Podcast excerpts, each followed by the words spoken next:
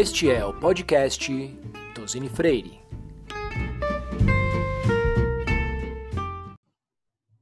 Olá a todos, aqui quem vos fala é José Augusto Dias de Castro, sócio da área de Direito Administrativo do Tosini Freire. Gostaria de conversar hoje com vocês sobre um dos tantos aspectos jurídicos envolvidos nessa temática da pandemia que todos, nós estamos vivendo, o Covid-19. É um ponto bastante sensível, que é a, é a relação das empresas com a administração pública. Um dos principais assuntos debatidos é especialmente como ficam os contratos entre empresas e governo em uma situação como essa. Então, eu vou pedir licença para invadir um pouco a quarentena de todos vocês, os seus apartamentos, suas casas, esperando que essa mensagem encontre todos vocês com bastante saúde, não só vocês, como famílias e amigos também, para falar um pouco desse assunto que vem dando bastante pano para manga nesse período todo. Uma uma possível abordagem, a primeira que nós vamos dar, é com relação aos contratos já existentes. Como aqueles contratos de concessão, contratos de fornecimento de bens, serviços para administração pública ficam diante de situações tão especiais como essa. Uma situação típica de força maior, de onerosidade excessiva, com as condições de execução do contrato bastante abaladas. Quais são os remédios disponíveis, tanto para governo quanto para empresas, para falar disso? Né? E segundo ponto, as, os possíveis novos contratos. Como essa situação emergencial pode representar novas contratações, novas necessidades da administração pública que, que precisam ser supridas, tanto por empresas quanto pelo governo. Então, vamos falar um pouquinho dessas duas principais uh, abordagens desse tema do, das contratações públicas.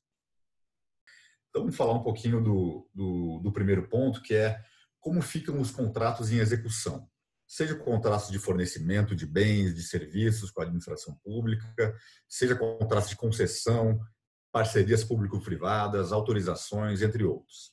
É uma discussão que certamente vai acontecer, e já vem acontecendo, inclusive, com declarações públicas, início de, de, de processos administrativos, é a questão do reequilíbrio econômico-financeiro que, que é isso? O que, que é esse equilíbrio? Quando, especialmente em um ambiente de concessões de serviços públicos, como aeroportos, portos, saneamento básico, energia elétrica, rodovias, entre outros, no momento que é assinado o contrato, o Estado e o particular, eles pactuam um equilíbrio econômico, que ele é muito bem ajustado. Ele prevê uma taxa de retorno, uma taxa de lucro uh, uh, uh, estabelecida que deve prevalecer ao longo de toda a execução do contrato.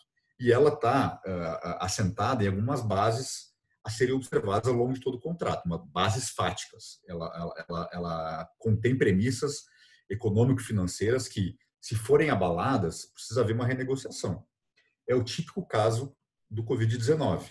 Vamos pegar o exemplo de um aeroporto, por exemplo. Eu não preciso citar para vocês números para dizer que a operação de aeroportos foi absolutamente afetada eu tenho aqui quedas de 90% da taxa de, de utilização de voos, de serviços aeroportuários. Isso aqui é muito claro que é um, um caso típico de necessidade de reequilibrar o, o equilíbrio, reequilibrar o equilíbrio, não, reequilibrar a, a equação financeira do, do contrato. É, já há sinalizações desse tipo, tanto do órgão, da, da parte de empresas, quanto da parte do, do próprio governo. O governo falou que este caso, sim, vai merecer um reequilíbrio, Tá? É, a questão é como isso vai acontecer. Porque, normalmente, essas discussões sobre é, é, é, adequação da, da fórmula contratual da parte econômica são discussões muito longas. Muitas delas levam anos para serem concluídas, muitas delas vão parar nos tribunais, porque não há acordo. Então, esse é um receio aqui. Será que vai ser possível dar uma resposta adequada em um tempo uh, uh, curto para essas discussões de equilíbrio financeiro, para que as empresas possam continuar de pé e não quebrar e não ter que pedir recuperação judicial ou vir à falência. Então, esse é um ponto relevante, até porque estamos falando de um serviço público, né? Eh, tanto todos esses que eu citei, rodovias, aeroportos, eh, eh, distribuição de energia elétrica, são serviços essenciais. Não pode haver uma descontinuidade na prestação de serviço. Então, é importante que o equilíbrio seja mantido e que as empresas fiquem saudáveis ao longo de toda a execução do contrato. Agora, como que vai acontecer esse reequilíbrio? Esse é um outro, um outro ponto. Será que vai ser por meio de aumento da tarifa, ou uma redução do valor da outorga, que é o valor ali que é pago anualmente ou mensalmente pelo, pelo, pela empresa que detém a concessão. Então, ela, ela tem um valor pactuado lá, que ela tem que pagar ou mensalmente ou anualmente eh, para a União, ou para o Estado, ou para o município, que é um valor uh, calculado em, com base em algumas premissas. Então, será que eu posso mexer nesse valor da outorga, ter uma redução? Ou, ou então, outra solução seria fazer via prorrogação do prazo contratual. Ao invés de ser um contrato, uma concessão de 15, 20, 30 anos, passa a ser uma concessão de 40, 45, que eu tenho um tempo mais longo para que a empresa possa é, é, lucrar e ter ganhos a partir daquele contrato e a partir das, e dessa maneira fazer um equilíbrio. A questão da tarifa é bastante complicada, porque como é que eu vou aumentar a tarifa do usuário, especialmente no momento em que as pessoas vão estar descapitalizadas, vão estar com pouco recurso é, em função da crise, vão ter ficado com muito tempo sem receita, então a tendência é uma diminuição das, dos recursos da, da, da população. Então, eu aumentar a tarifa como forma de, de reequilibrar o contrato é uma forma de eu transferir o, o risco da pandemia para o usuário, para a população. É, então, eu não sei, esse, esse vai ser um ponto interessante, a, a maneira como isso pode vir a acontecer, esse reequilíbrio. Outro ponto que é, pode é, ter um impacto é na questão dos fornecimentos. E falamos aqui um pouco de serviços públicos, né, de, de aeroportos, portos, vamos falar um pouquinho de fornecimento empresas que fornecem bens e serviços para a administração pública. Uh, será que ela pode ter um direito a uma prorrogação do contrato dela? Digamos que ela trabalhe com insumos importados, vindo da China ou da Europa ou de outros países. Ela pode pedir para que eh, a entrega do serviço ou produto seja prorrogada por 30, 60, 90 dias, até que a situação esteja mais clara, até que ela se capitalize, que ela possa fazer os investimentos necessários para manter o contrato? Tudo indica que sim esse é o momento que, mais do que nunca, ah, as empresas e governos precisam buscar consenso. Se elas ficarem é, é, dando murro em ponta de faca, querendo manter exatamente o que está no contrato ou exatamente o que está na lei, sem algum tipo de flexibilização, vai ser ruim para todo mundo. Eu vou ter empresas quebradas e vou ter governo sem o serviço. Então, não é hora de uma de brigas assim, é hora de flexibilização. Mais do que nunca, as soluções consensuais, e a legislação está cheia delas, é, de possibilidades de fazer consenso, elas mais do que nunca são necessárias, em momentos de crise como esse. Então, é, em termos de impacto para os, contratos atuais, é, é, um, é, um, é um pouco disso, é, é, em redor disso que vai girar a discussão. Vai ter muita alegação da tal da força maior, que hoje virou um, um, um conceito bem popular, né? A gente vê em debates de televisão, de rádio, a tal da força maior sendo alegada para tudo que é lado tanto do lado do Estado, para não pagar o fornecedor, quanto do lado do fornecedor, para conseguir uma prorrogação ou deixar de cumprir um determinado contrato. Então, é, para evitar que uma situação dessa chegue no judiciário, vire uma briga interminável de anos sem solução, o ideal é realmente que é, as empresas e governos busquem soluções consensuais. É uma tendência e é o que nós já estamos percebendo no, no, nesses processos. Bom, falamos um pouco aí de impactos para os contratos em execução, mas é, tem uma outra vertente desta crise, que é, é o aumento de possível, possíveis fornecimentos para a administração pública ao longo desse processo. Claro que é, é, ninguém gostaria de, de, de é, ganhar dinheiro ou, ou, ver isso como uma, uma espécie de oportunidade de de, de, ter ganhos em uma situação tão crítica para a sociedade. Mas o fato é que vai sim ter uma demanda grande de, de, por serviços e produtos contratados de forma emergencial. Vamos lembrar que uh, o, o, Estado, quando faz uma aquisição, uh, um órgão governamental, ele não pode simplesmente comprar de quem quiser, na hora que quiser, por quanto quiser. O Estado ele tem um regramento todo uh, travado de como que ele precisa fazer essa compra. Ele precisa dar a oportunidade de máximo de, de empresas e pessoas possíveis participar dessa licitação, de uma, um processo de compra. É, ele tem que justificar a necessidade, ele tem que fazer publicações em diário oficial, tem um trâmite bastante burocrático para que um, um órgão governamental faça uma compra. Normalmente, isso é regulado pela famosa Lei 8666, a Lei de Licitações, é, que regula no âmbito nacional, tanto federal, estadual, municipal, a, a, forma como os órgãos vão fazer as contratações. no caso específico do coronavírus, no combate ao coronavírus, foi aprovada uma lei, a Lei 13.979, em fevereiro de 2020, que criou, é, e depois foi inclusive alterada por meio de uma MP, medida provisória 926, que trouxe uma série de alterações para que é, os estados e governos possam fazer compras de serviços e produtos é, durante a crise, porque obviamente ela não pode esperar um mês, dois, três meses para conseguir concluir uma compra nos termos da lei 866. Ela precisa de agilidade. As pessoas estão morrendo, as pessoas precisam de respirador, precisam de medicamento, precisam de álcool em gel, precisam de máscara e tem que comprar. É, então não dá para esperar o trâmite normal. Por isso foi aprovada a, a lei do coronavírus e a MP 926 tá, está atualmente em vigência. Para vocês terem uma ideia, o, uma das exigências da lei é, é, que todas as compras nessa modalidade emergencial, sem licitação, elas sejam publicadas. De acordo com o, o site, o portal de compras do governo federal, é, já foram uh, realizadas no âmbito federal 1.357 compras de uh, produtos com base nesse regime emergencial. Um total aí, a gente está falando de mais ou menos 830 milhões de reais em compras. Isso somente de 4 de fevereiro até agora. Tá? A gente está falando aí de pouco mais de dois meses de vigência. Então, isso vai seguir por algum tempo ainda. Enquanto a pandemia no âmbito internacional estiver uh, uh, confirmada pela OMS, até que a Organização Mundial de Saúde é, é, declare que a epidemia, a epidemia está uh, terminada, este regime estará vigente. As empresas poderão fornecer para o governo, o governo poderá for, fazer compras com base nisso. Este regime tem uma série de peculiaridades, né? é, é diferente da Lei 8666. Primeiro, é, em termos de abrangência dele, você, é, você pode comprar insumos de qualquer natureza. Não é necessariamente esses diretamente ligados à saúde, como máscara, é, é, macacão, protetor ocular para médicos, esse tipo de material.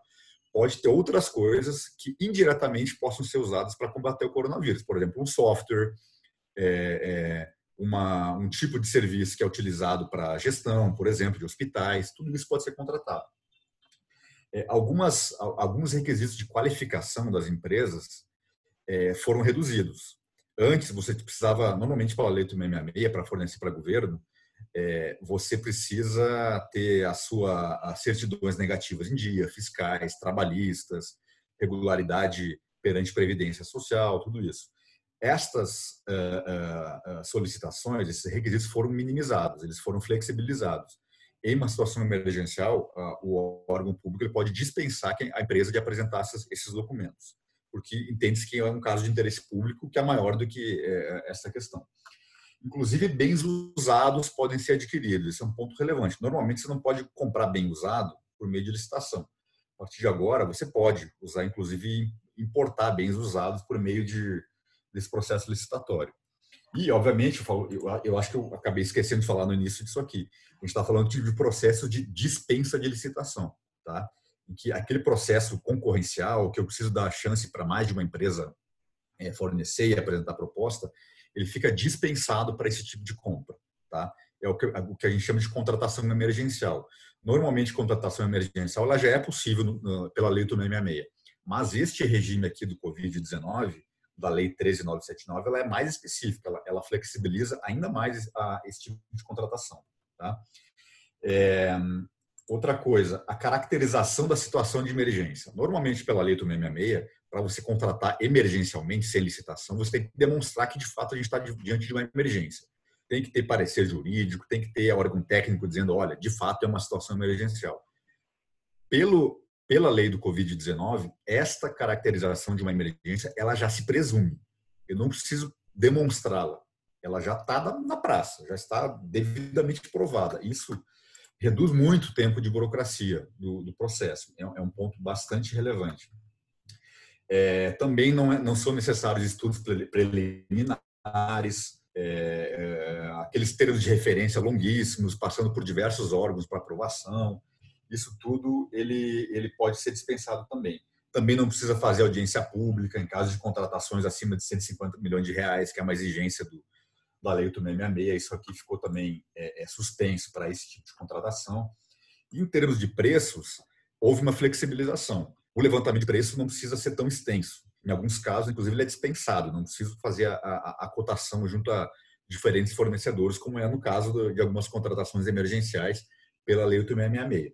Em alguns casos, inclusive, o órgão público pode, pode contratar por um valor acima daquele que foi é, estimado. Se ele conseguir demonstrar, se ficar demonstrado que é, este preço ele, é, ele oscilou em função da própria emergência, da própria situação do Covid-19, os preços oscilaram muito para cima.